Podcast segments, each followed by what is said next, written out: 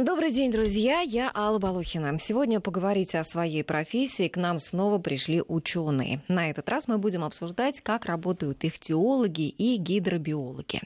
80 лет назад в этот день с героического дрейфа на льдине началось планомерное освоение Арктики. А в числе прочих работ ученые проводили исследования в области океанологии и биологии моря. 21 мая 1937 года на льдине в районе географии географического Северного полюса произвел посадку самолет с четверкой папанинцев и руководством этой экспедиции. Сегодня сохранением и воспроизводством водных биоресурсов как Арктики, так и других морей, проблемами Каспии, Камчатки занимается Всероссийский НИИ рыбного хозяйства и океанографии. Это головной институт рыбохозяйственной отрасли нашей страны. И сегодня у нас в гостях заместитель директора этого НИИ, доктор биологических наук Вячеслав Александрович Бизиков и научный сотрудник лаборатории промысловых рыб Дальнего Востока Ольга Мазникова. Здравствуйте, господа. Здравствуйте. Здравствуйте, Алла. Ну, Вячеслав Александрович гидробиолог, а Ольга Александровна ихтиолог. Да? А давайте начнем с того, что объясним нашим слушателям, а чем отличаются эти э, специальности, эти профессии. Я вот так себе представляю, что ихтиолог изучает исключительно рыб, а гидробиолог вообще все живое в воде. Так или нет?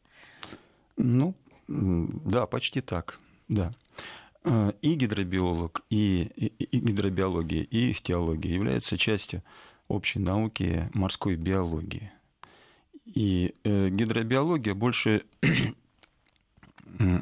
ориентируется на изучение нерыбных объектов, э, за исключением морских млекопитающих. Исследование морских млекопитающих вообще стоят особняком.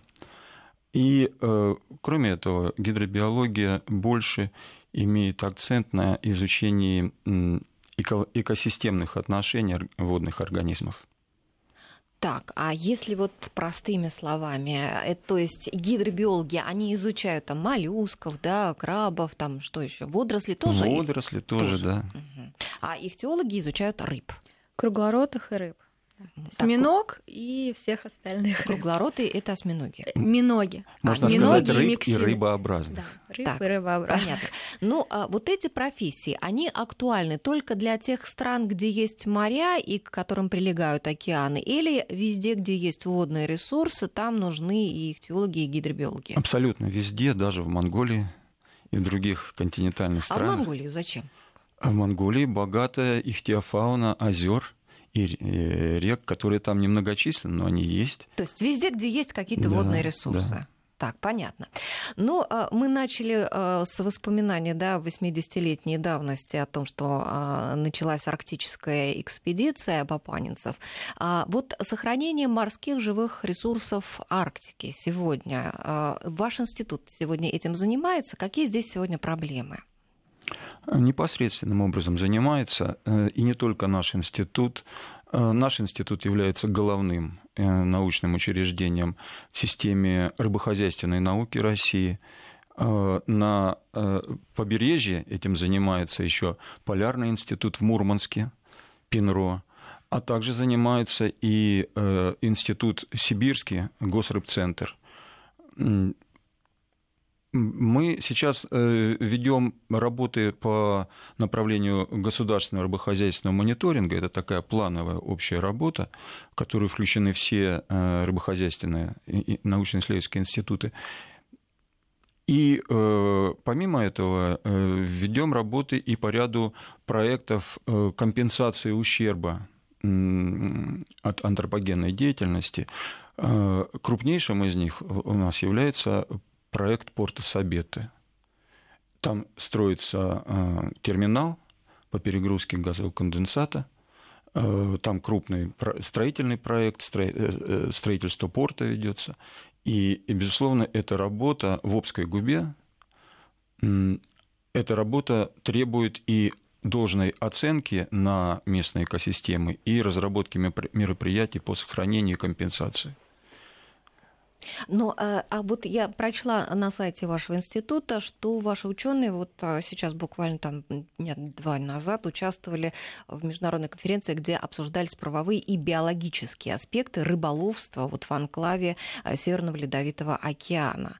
А вот расскажите немного подробнее о том, как проходит вот рыболовство в этом анклаве, какие сейчас вот самые острые проблемы, которыми занимаются как раз их теологи и гидробиологи. Ну, рыболовство в анклаве отсутствует.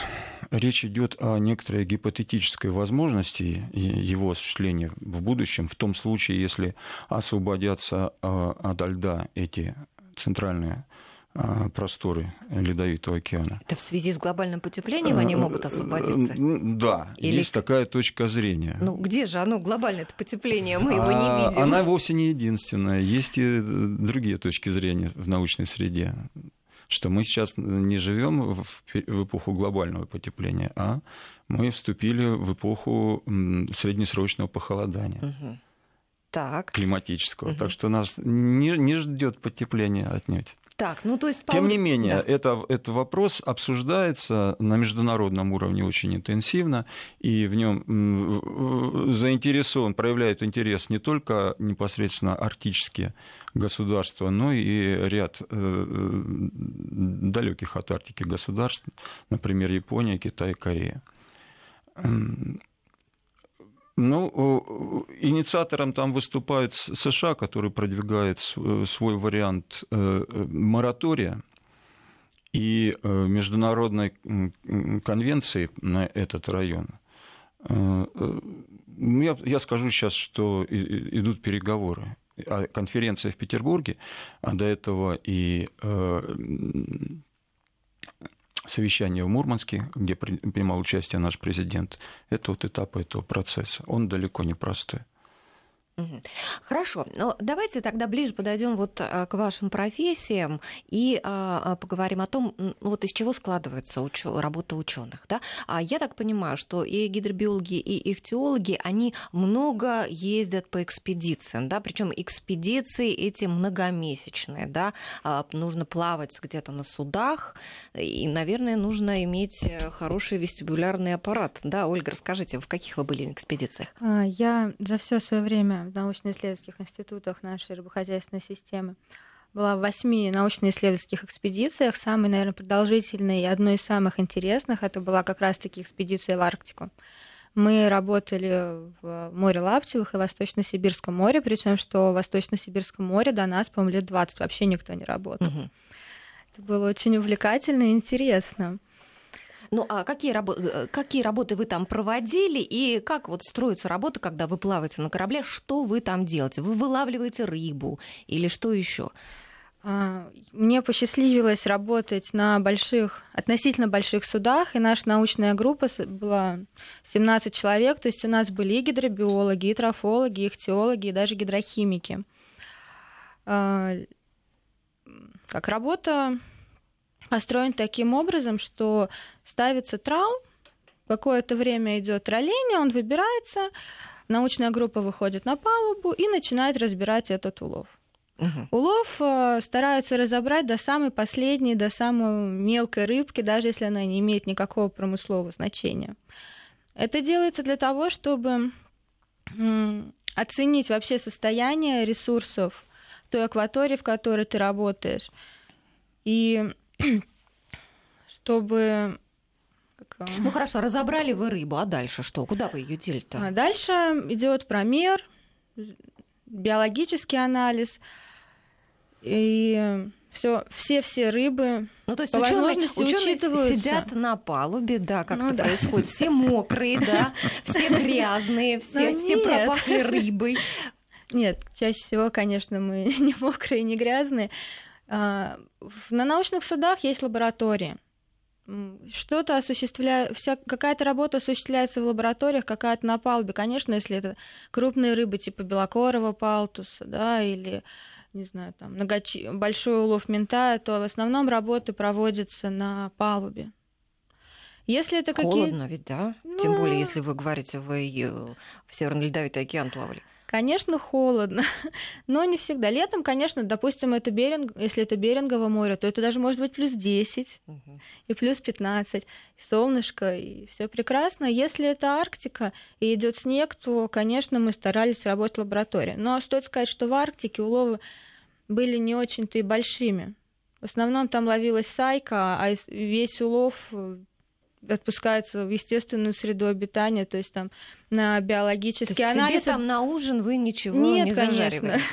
На биологический анализ мы отбирали там 50-100 особей этой сайки, все остальное Так, ну хорошо. А если вы говорите мало рыбы там в этих э, морях, а зачем тогда многомесячные походы вот такие? Ну, стоит сказать, что в Арктике-то мы проработали немного месяцев, мы проработали всего месяц. И месяц этой работы позволил нам получить новые данные о составе ихтиофауны, потому что данные, которые были получены 20-30 лет назад, они не совсем, наверное, были достоверны. То есть какие-то виды, новые виды рыб или что вы? Ну, ранее, допустим, в море Лаптевых не отмечался черный палтус, а последние несколько лет э, отмечается, причем особи, которые составляют 50 и 60 сантиметров. То есть это Большое достижение. Большое достижение, да, это уникальные поимки на самом деле. Хорошо. Ну, допустим, вот в таких северных морях, конечно, наверное, в воду-то никто не лезет. А в морях, которые потеплее, вот там ученые как в батискафах погружаются или что это, в какие, как это происходит? Кто расскажет? Ну, да, позвольте мне включиться. Э, с батискафами это мне ближе. Я начал свою э, профессиональную деятельность еще в 80-м году. Мой первый рейс был ну, через э, месяц после моей свадьбы. Так. Вернулся из... Мы вернулись Медовый из медового месяца, да, с женой, и после этого я на следующий день улетел в Магадан. На рыбалку? Ну, и э, почему рейсы длятся долго? Потому что э, море-то у нас большое, а океан еще больше. И кораблю надо, выйдя из порта, дойти до района работы. Работа заключается в том, что мы исследуем какую-то акваторию, какой-то район. Это значит, что надо в нескольких местах, а это бывает 150, 200, 250 точек, в этих местах нам надо делать замеры и среды, и э, атмосферы, и э, э, провести облов, э, как рассказывала Ольга. А потом еще вернуться. Поэтому все вместе меньше не получается.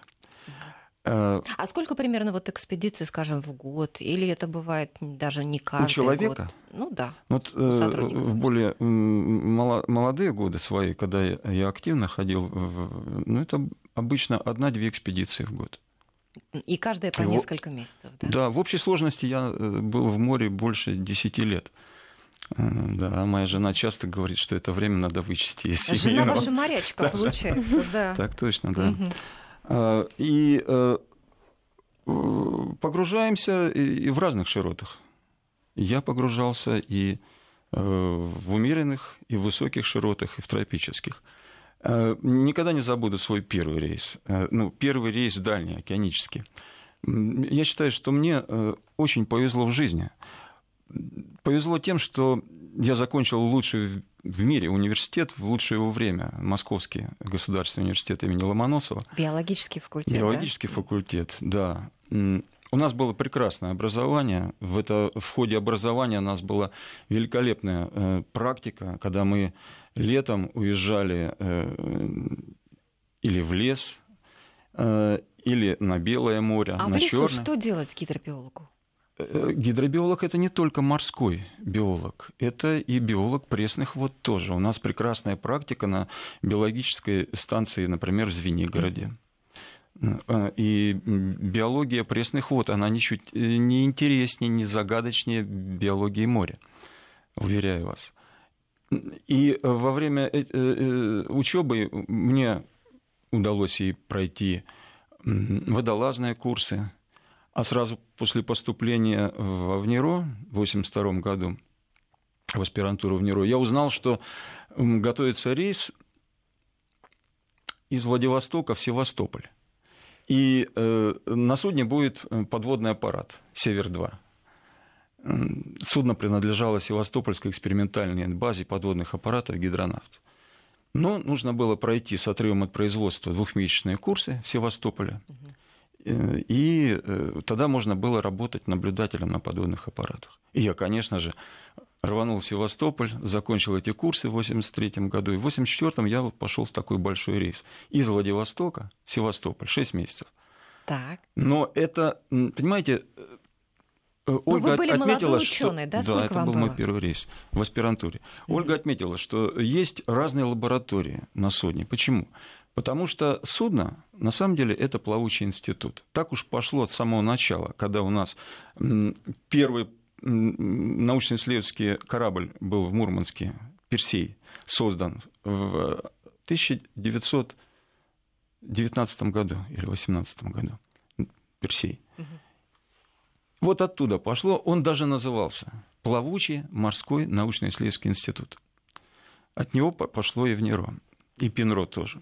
В НИРО мы расшифруем Всероссийский это вот научно-исследовательский да. институт рыбного хозяйства да. и океанографии. Сотрудниками которого вы являетесь. Да, а ПИНРО – это Полярный mm. научно-исследовательский институт рыбного хозяйства. Вот. И мы вышли э, на таком большом корабле, где экипаж был э, около 80 человек, из них 35 человек была наука. Это плавучий институт. Э, и в институте есть лаборатории – я был в лаборатории гидробиологии там.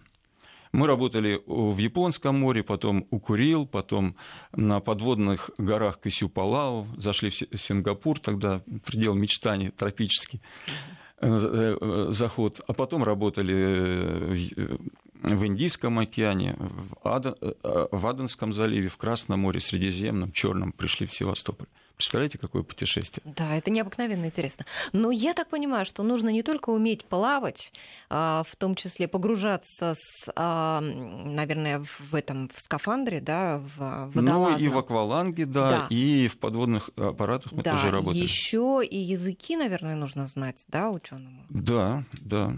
И что... Поэтому у нас в институте, например, очень сильная аспирантура. И свой э, английский я сделал себе именно во время аспирантуры в учебе.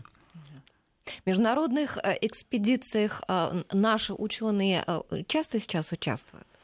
И какие вот вопросы сейчас, решаются Сейчас, последние годы, в силу определенных политических причин, нет. Вот. До последнего времени участвовали часто. Угу. Ну, вот смотрите, у нас морей много, да, и северные, и южные, каких только у нас нет морей. А, и, и пресных вод тоже у нас предостаточно. А рыба дорогая. Вот в чем проблема? Потому что э, цена э, рыбы на прилавке это не только э, складывается из того, много рыбы или мало, а совсем даже из другого. Из многих экономических причин. И здесь главное, как мне кажется, это наличие прямых поставок от, и, и с наименьшим числом промежуточных изменений, угу. посредников, да. Э, у нас сейчас появляются сети, э, которые поставляют рыбу с Дальнего Востока самого высокого качества и цены ну, значительно дешевле, например, чем норвежская семга, которая действительно дорогая. Но она же вся еще и аквакультурная норвежская. Она вся еще и аквакультурная, сёмга, да. да. И вот я что заметила, кстати, вот а, продукция, которая выращена искусственным образом, она не такая вкусная, как вот... Ну, вы правильно заметили. Почему? Почему? А потому что она искусственная. Ну Это... неужели вот современные технологии, вот, вот такие институты, Нет. как ваш, вот невозможно пока Ну, современные технологии животноводства, они же не могут, например, э, сделать говядину, чтобы она имела вкус как э, лось. Свинина как кабан. Вы же ну, сразу почувствуете надо... разницу. Нет, ну нам не надо. Нам надо, ну, чтобы оно было надо? как в диких условиях, вот такое. А в диких условиях э, она питается совсем другим. Самое главное э, в аквакультурной рыбе, самая главная проблема – это питание. И даже более конкретно жиры какие она получает? В, в дикой среде рыба получает жиры э, из э, объектов питания. Если это планктоноядно, то из планктона, например. Хищные, они потом из, из низших э, трофических звеньев получают. А в аквакультуре белковый источник питания – это, как правило, соя, соевые комбикорма. А жиры ну, разные есть э, источники. Э, но вот норвежцы, э, развивая масштабное производство семги, лососей в своих фьордах, они к этому пришли. Они стали добывать криля. И они, Норвегия сейчас лидер по добыче криля антарктического. Из криля делают гранулы, крилем кормят лососей, и этим решает сразу много задач. Во-первых, э, качество продукции, мяса, рыбы улучшается. Она действительно начинает походить на дикую. Кроме того, э, улучшается ее цвет. Не такой она, искусственный. Да, она становится более естественной. Ну хорошо, цвет. а что, у нас криля нет? У нас недостаточно его, чтобы... У нас сейчас нет промысла криля в Антарктике. У нас это все было в советское время, сейчас он отсутствует, к сожалению. Почему? Потому что такие большие промыслы, удаленные, возможны только при организации крупной экспедиции. И крупная экспедиция это 10-15 судов. К ним нужно тогда один-два танкер, два-три перегрузчика. Сюда не могут наловить в Антарктике, потом бежать в Петербург или Владивосток, сдавать каждый раз улов. Невозможно. Вот. Перегрузчики. Э, нужен плавучий госпиталь, нужно одно-два два судна разведки, одно научно-исследовательское судно, это по минимуму. У нас ни одна рыбохозяйственная компания, частная теперь, а, не может обеспечить такую, такую экспедицию, а государство ну, до сих пор пока не делает. А скажите, вот селедка. Вот я помню из своего детства, что была такая вкусная жирная селедка, необыкновенно. Она есть? То ли это вот как в детстве небо голубее, трава зеленее, то ли действительно тогда была селедка вкуснее. Вот сейчас а, все умирают по селедке, которая там я вас спрошу, вы Голландии. ели алюторскую селедку? Вот моя любимая рыба это алюторская селедка. Вы ее ели? Это сорт такой или это что? Ну, это селедка, добытая в определенное время в определенном месте добыто в Алюторском заливе. Ну, я не уверен, потому что я покупаю моря. в банке, там, в магазине. Откуда я знаю? Ну, селедку не надо в банках покупать. Mm-hmm. Вы в перекрестке, например. Ну, я уже начинаю вот, скатываться да, в рекламу. Вот не да. надо, да. Хорошо, но сейчас на рынке, поверьте, вы можете найти алюторскую селедку индивидуальной упаковки, вакуумной. Так. Вот, который, на которой написано селедка алюторская. Это великолепная рыба, как, как в детстве. Только mm. ее недо... неудобство только то, что вам придется ее самой разделать. Ну, ну, это ничего, это я не погнушаюсь ее разделать, лишь бы она была такая вкусная. И, как правило, она будет с икрой. Ну вот, э, вот почему-то не попадается уже много-много лет, вот буквально с детства, да. Вот если бы я знал, я бы с собой, наверное, взял Буквально вчера ее разделал. Да, кусочек не помешал бы нам сейчас. Ну, а скажите, вот голландская селедка, она от нашей отличается чем, что там она такая вкусная? Технология обработки только отличается. Сырье, поверьте, одинаковое. Более того, Голландия ловит селедку примерно в тех же районах, где и мы, в Северной Атлантике. Может быть, нам как-то почерпнуть технологии, научиться? 12 часов 33 минуты в Москве. Мы продолжаем. Друзья, я предлагаю вам тоже включаться в наш разговор. Вы можете звонить, потому что мы выходим в прямом эфире. А, по телефону 232-1559, код Москвы 495. Также можете писать сообщения на наш смс-портал 5533. Первым словом сообщение пишите «Вести». И наш WhatsApp для ваших сообщений 903 170 63 63. А у нас в студии, я напоминаю, сегодня замдиректора а, Всероссийского НИИ рыбного хозяйства и океанографии, доктор биологических наук Вячеслав Вячеслав Безиков и научный сотрудник лаборатории промысловых рыб Дальнего Востока Ольга Мазникова. И обсуждаем мы профессии э, э, гидробиолога и ихтиолога. Но э, скажите, господа, вот мы до новостей с вами обсудили селедку, что ловим мы э, примерно там же, где и голландцы, да, и, в общем-то, наша селедка должна быть, по идее, не хуже, которая продается в магазинах. Ну, на самом деле, Это не совсем так. А, а насколько вообще вот наша рыба, которую у нас ловят и продают, конкурентоспособна на мировом рынке? Ну, вполне конкурентоспособна наша рыба. И правительство предпринимает э, ряд мер, э, в общем, ограничения экспорта и э, стимулирования роста внутреннего потребления рыбы, потому что это неправильно, когда, например, наш вылов, основная его часть идет на экспорт.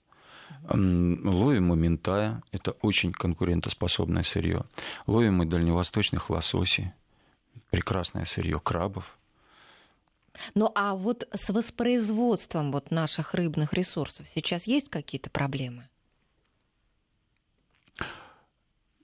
В целом никаких проблем у нас нет. Э, речь, очевидно, идет об естественном воспроизводстве э, Но водных люд... биоресурсов. Да человек потому как-то помогает есть... этому или нет?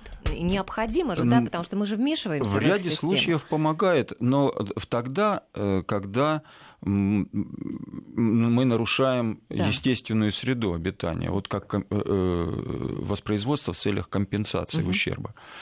А пример такой, э, это наиболее очевидный, это воспроизводство наших осетровых на Каспии и в Азово-Черноморском бассейне, и воспроизводство тихоокеанских лососей на Камчатке, Сахалине. Ну, а вот с осетровыми на Каспии как сейчас? Вот э, когда-нибудь мы дождемся, что черная икра, например, будет не аквакультурная, а вот настоящая появится в продаже не по космическим ценам, может быть. Алла, на самом деле все в руках людей. Все зависит от нас. Э, в течение 20 века история промысла на Каспии дает прекрасный пример того, как мы можем, правильно подойдя к делу, превысить естественную биологическую продуктивность моря, повысить ее. Это пример с Каспием.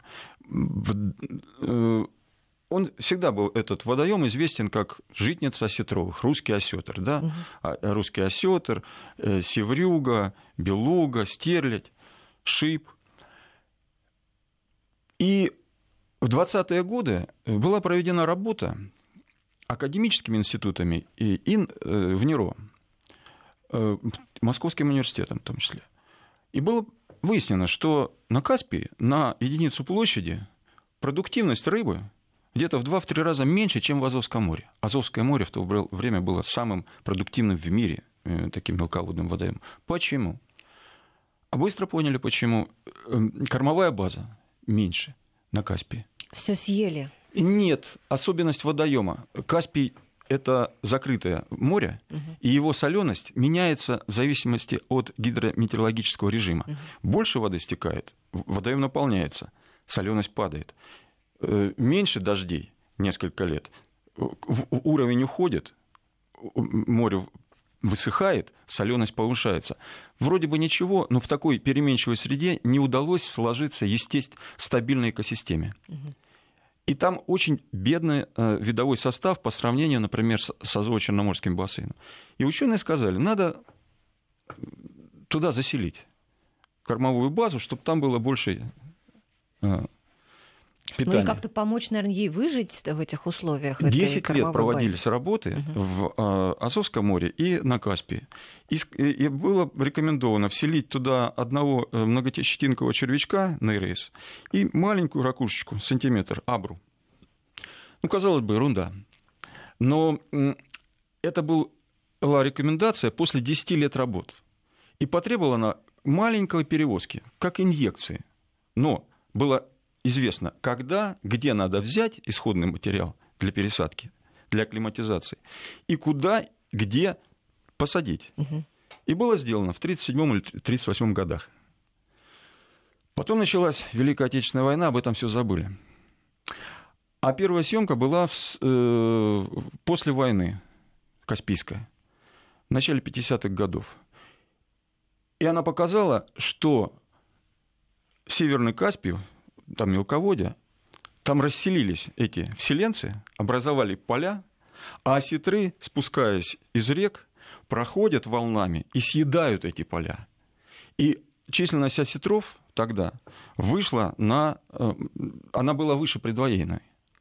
И э, более того, популяции всех видов состояли в основном из молоди, то есть популяция росла. Угу. Понимаете? И этот процесс продолжался, и мы вышли на 70-е годы на максимум исторической добычи. Порядка 30 тысяч тонн добывали рыбы, 3 тысяч икры. И так до 91 -го года. Так, а сейчас... Пять разных стран появилось после 91-го. Угу. Было две. Иран, Советский Союз. Проще было договориться. Пять, когда договориться, вот только недавно снова было заключено, наконец, соглашение о регулировании промысла осетровых о мерах сохранения совместных согласованных каспийских государств. И, и есть надежда, что мы восстановим численность осетровых. Это возможно. Ну, а примерно не, не, не назовете через сколько лет? Это, опять же, зависит от э, политики. Больше Потому что соглашение, оно заключено. Его теперь надо еще разработать механизм воплощения. А, а что у нас с крабами? Вот э, много говорят о том, что у наших э, всех вот там и крабов, и прочие деликатесы вылавливают, да, браконьерские там, и японцы, китайцы, корейцы и так далее. А как сейчас вот с этим? Алла, это совершенно не так. У нас сейчас практически решен вопрос, закрыт вопрос с иностранным браконьерским промыслом. Э, ну, практически. Это, это что-то чрезвычайное, если кого-то там ловят, и э, масштабы этого явления, ну, мизерные. Границы на замке, да? В общем, да, угу. да. Погранслужба тут у нас работает четко. Ну, а крабы у нас ловят. И ловят э, на уровне э, э промысла Советского Союза. Хотя география изменилась. У нас в советское время, в 1962 году, был вселен камчатский краб. Мы творчески относились к природе. И камчатского краба вселили в Баренцево море он там размножился, и сейчас э, баренцево-морская популяция дает вылов наравне с западно-камчатской. Кроме того, в Баренцевом море появился недавно и новый краб стригун Апилева, который непонятно как туда попал. Похоже, что пришел приполз сам северным морским путем из Чукотского моря. А как с устрицами? Вот я как-то прочла такую какую-то старую очень книгу с инструкциями, как разводить устриц в Крыму. Вот у нас есть сейчас устричные хозяйства. Все новое это хорошо забыто старое. Да. Сейчас в Крыму под Севастополем активно развивается устричное дело. А, вообще до революции центр был не в Крыму, а поставщиком, официальным поставщиком императорского двора петербургского, э, была устричная банка в Голубой бухте Новороссийска. Но она была уничтожена вселенцем Рапаной в 50-е годы.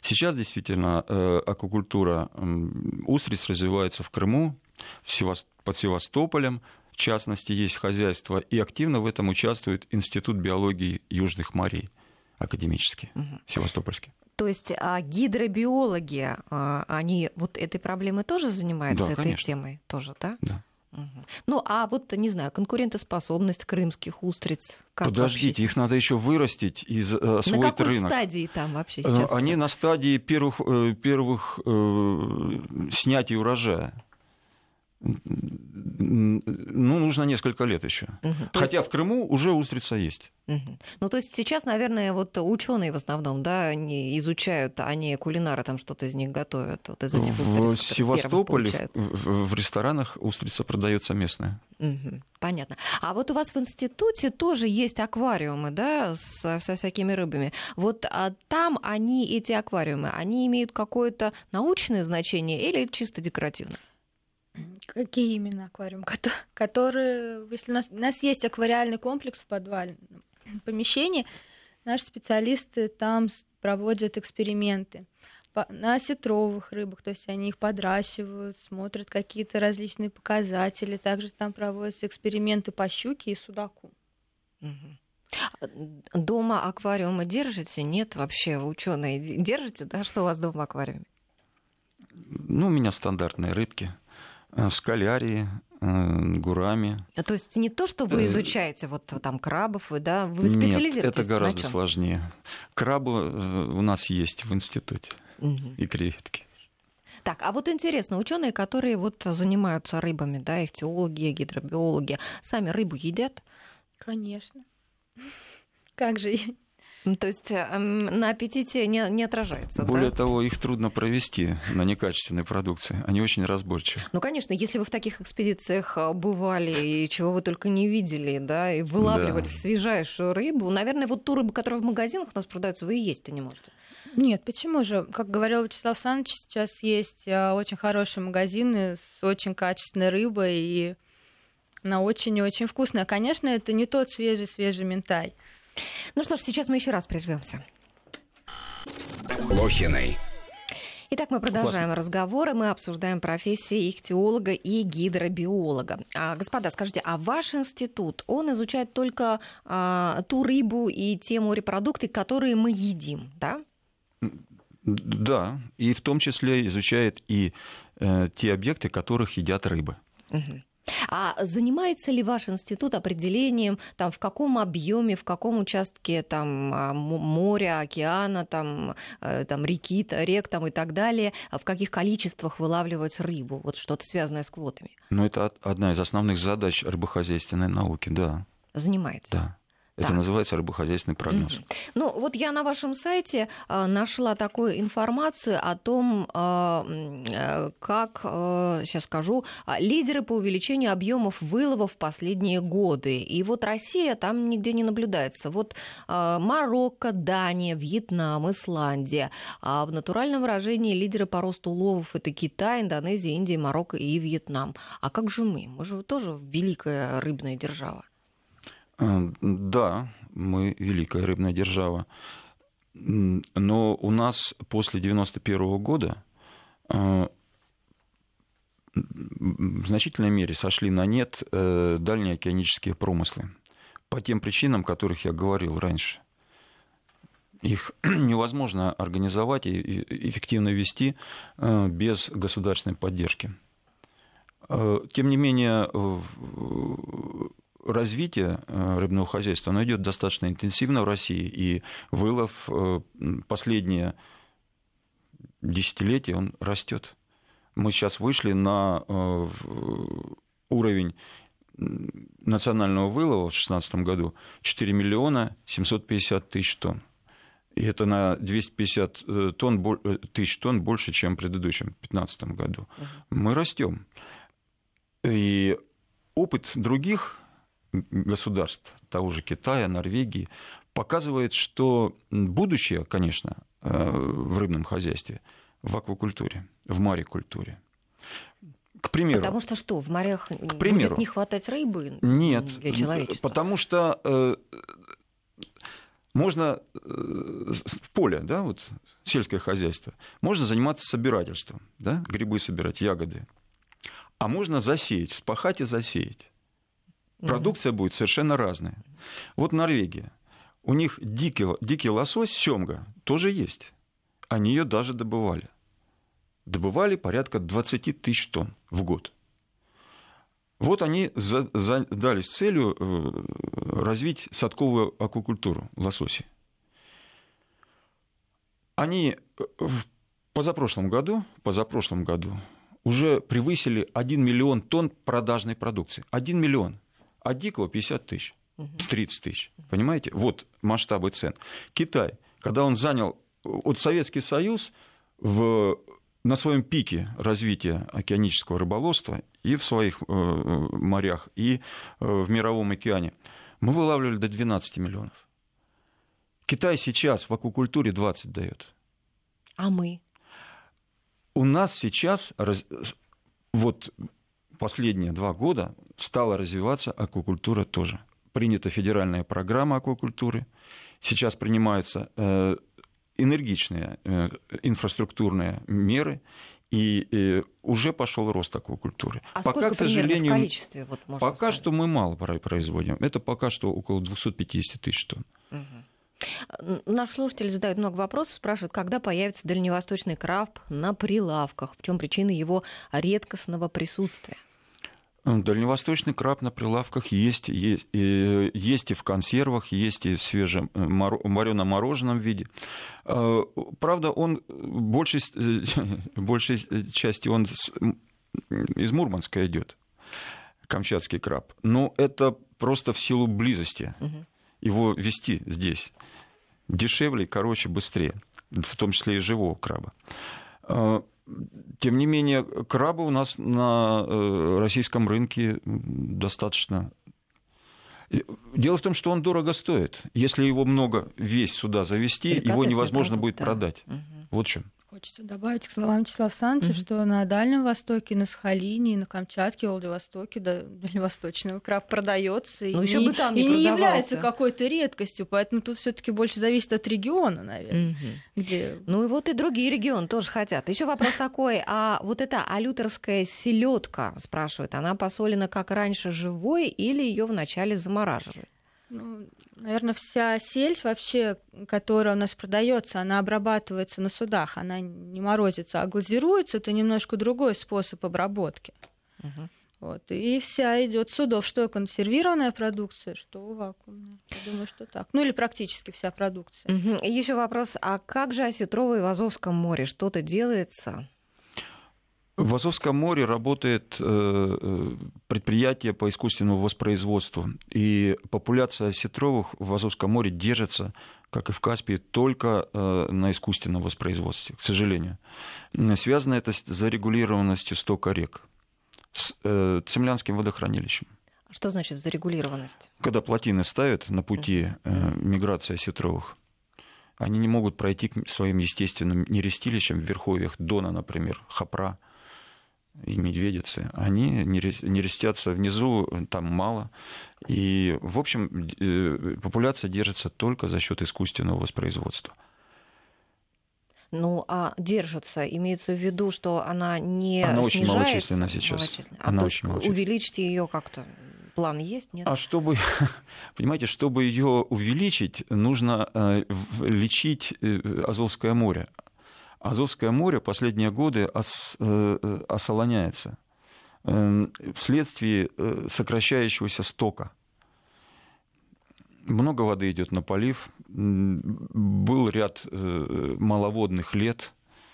Вот. Если соленость снизится, там можно будет проводить и массовые выпуски. Ну а сегодня мы можем вот регулировать эту соленость? Есть у нас такие там технологии, такие возможности, в том числе там финансовые, не знаю, научные? В части хозяйственной деятельности мы ее стараемся регулировать, а в части климатической нет, не можем. Понятно. Вопрос по трипангам. Наш слушательница пишет, раз в жизни ела трипанги, расскажите о них. Ну, это самый дорогостоящий объект дальневосточного рыболовства. Это иглокожие животные, ну, родственники морских огурцов. Обитают они на мелководье э, Приморья, Южного Сахалина, э, Кореи, Японии. А, сейчас они очень малочисленны в естественной среде, но они как раз э, в значительной мере разводятся искусственно. И их просто разводить их просто выгораживают э, максимально приближенно к естественной среде, в, им, э, ограничивают перемещение, чтобы не убежали куда-то из бухты, и в бухте их растят. А еще вопрос... Кстати, можно да, купить в Москве да. и трипанга тоже. Продаются у нас. Да. Ну, а это все дорого. Вот вопрос По насчет крабов, где ценам, крабы? Да. Имеется в виду, наверное, где крабы даром. Нет, вот. почему даром? Ну, Но... доступные какие-то по цене. По Но они дешевле полутора тысяч не будут за килограмм. А вот про осетров наш слушательница, который вопрос задавал про Азовское море, пишет, что мы на берегу моря живем этого, и осетра не видели уже лет 15. Вот Азовского. Да. Но именно потому, о чем я говорил. Угу. Ну, а возвращаясь еще к вашей вот профессии, о том, как это все у вас там происходит и строится, я в одном из описаний профессии ихтиолога прочла, что нужно иметь хорошее здоровье и спортивную подготовку. Это, наверное, для молодых сотрудников, да? Вообще как? Вот э, в молодости, наверное, много ездят э, молодые сотрудники э, по экспедициям, да? Потом, когда они уже набрали много опыта, много каких-то, не знаю, данных чего, а дальше они уже садятся, начинают писать статьи. И как это происходит? Расскажите. На самом деле молодые специалисты еще успевают статьи писать и между экспедициями. А по поводу здоровья, хорошей физической подготовки, действительно это правда, потому что когда идет, например, донная съемка, здесь нет времени разбираться, кто какую корзину понесет, кто что понесет. То есть ты берешь, хватаешь, несешь и делаешь. И у тебя нет времени особо думать о том, девочка ты или ты не девочка, да.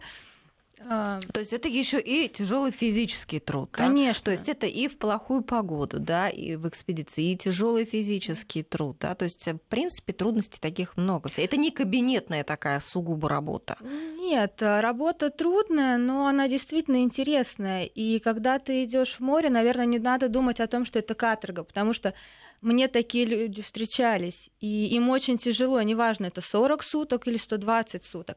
Если ты идешь в море с хорошим настроением, и радуешься каждому дню, который ты там проводишь, не обращая внимания на какие-то, может быть, действительно трудности, потому что там нет какого-то разнообразной пищи, да, или там все время осенью шторма. Угу. Да, э, это все равно очень интересно, потому что ты видишь э, каких-то чаек, какие-то рассветы, закаты, и у тебя есть возможность видеть то, что другие люди увидеть не могут. И это великолепно. Да, вы нарисовали картинку очень красивую, интересно. А скажите, у нас буквально минута осталась. Лет через 10, например, вот какой вы видите профессию гидробиолога ихтиолога? Что может поменяться в работе ученых? У российских ученых, скорее всего, появятся собственные научно-исследовательские суда последнего поколения. Сейчас идет государственная программа строительства нового научно-исследовательского флота. Я очень надеюсь, мечтаю принять участие. Ну что ж, спасибо вам большое. Сегодня мы обсуждали, я напоминаю, профессии ихтиолога и гидробиолога. У нас в гостях были замдиректора Всероссийского НИИ рыбного хозяйства и океанографии, доктор биологических наук Вячеслав Бизиков и научный сотрудник лаборатории морских рыб Дальнего Востока Ольга Мазникова. Я Алла Волохина. Всем спасибо, кто нас слушал. Всего вам доброго, друзья. Спасибо.